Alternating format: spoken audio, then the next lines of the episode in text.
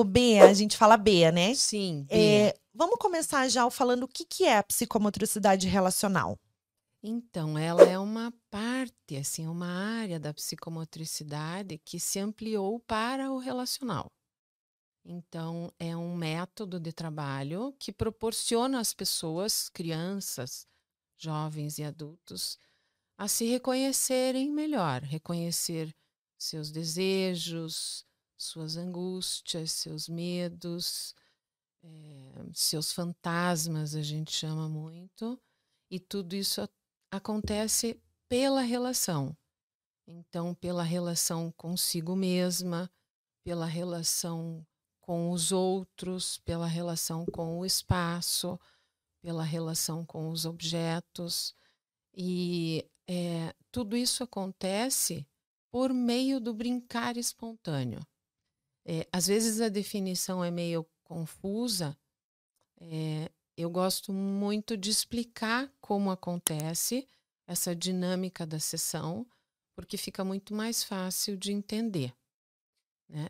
Não sei se eu posso já Claro, pode mandar, e- porque a gente quer saber. Isso, que que e, é. e, e- e é, é bacana, assim, como você também não conhece, Sim, o que você tiver de dúvida, vai perguntando, porque também claro. devem ser as dúvidas de tantas Sim, outras eu tenho várias. mães. Sim, sim, pode. Então, é, é, esse trabalho acontece dentro de uma sala vazia. Nós temos só um tapete e os materiais.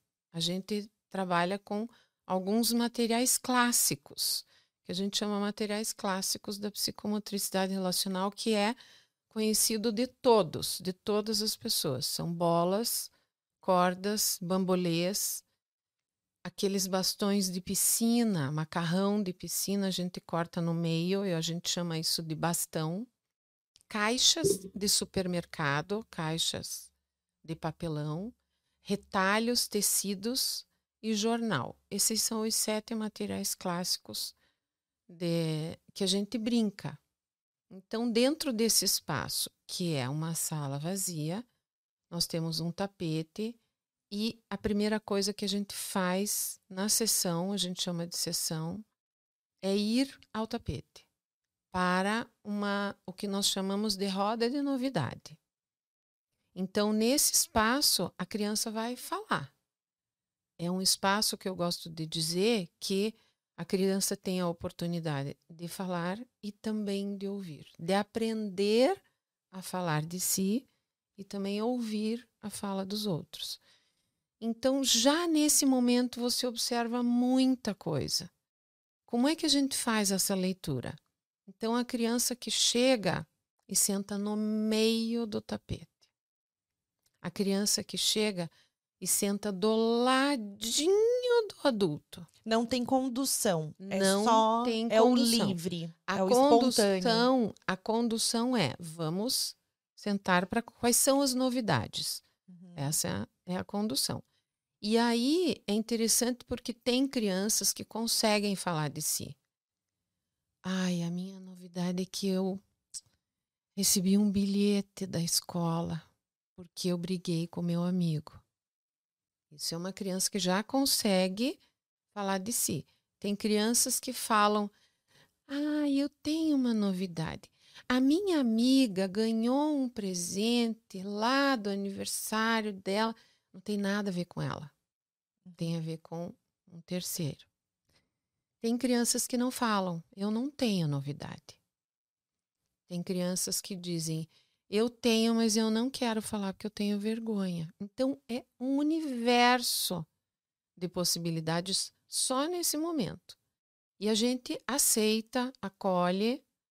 Um dos principais eh, fatores do trabalho é o não julgamento, a aceitação e o não julgamento.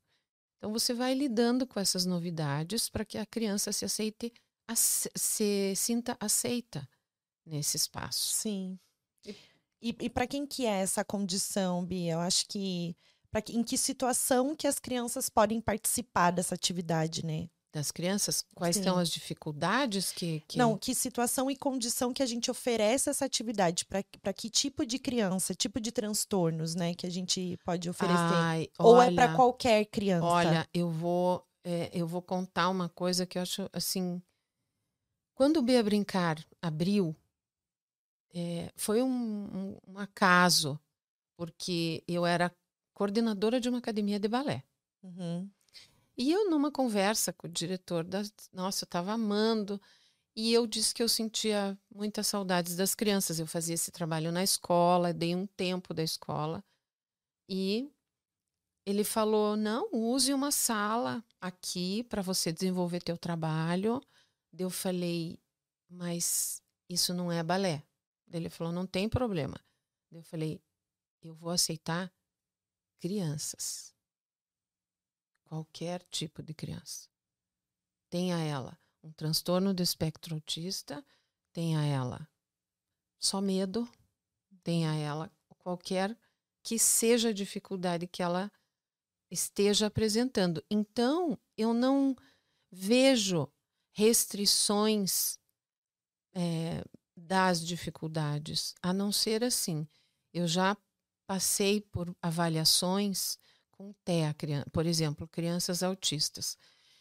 Existe uma, uma, uma, uma é, gama de profissionais que trabalham com autistas.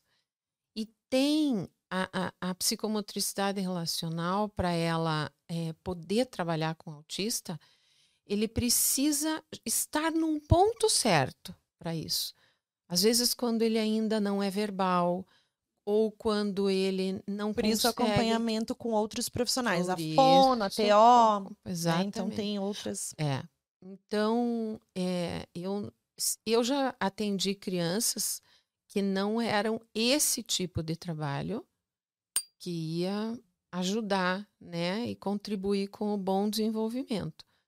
Mas se eu percebo isso na avaliação, foram poucas crianças que passaram por mim que eu disse, olha, Teve uma, uma criança que eu disse: ele só precisa de alguém que cuide do, do, do da escola, da organização escolar dele. Hum. Daí colocamos uma professora particular que ia na casa duas vezes por semana, enfim, a dinâmica daquela família precisava disso, né? Mas Olha, a gente que é leigo nesse assunto. Realmente, não tem como. Eu imaginava que era nesse sentido. E agora você está né, me falando Sim. que são para crianças que têm medo, que têm outros tipos, outros de, tipos. de dificuldades de se relacionar, inclusive, e, né? Sim, exatamente. São crianças. Então é para todo e qualquer tipo de criança, todo. psicomotricidade relacional. Todo e qualquer tipo de criança. E isso é interessante, porque. Muito. Como eu estava falando, né? Quando a gente entra nesse espaço, nessa roda de novidades, é um trabalho feito em grupo. Então, vão ter lá grupos de cinco, seis crianças, eles vão ter que ouvir. A, a regra é assim, gente, quando um fala, o outro ouve. Sim. Né? Então, é, eles têm essa possibilidade de ouvir o outro, de entender o, como é o funcionamento, o que o outro sente. Isso contribui até para o desenvolvimento individual das crianças, de cada um, né? A hora que você consegue se colocar no lugar do outro.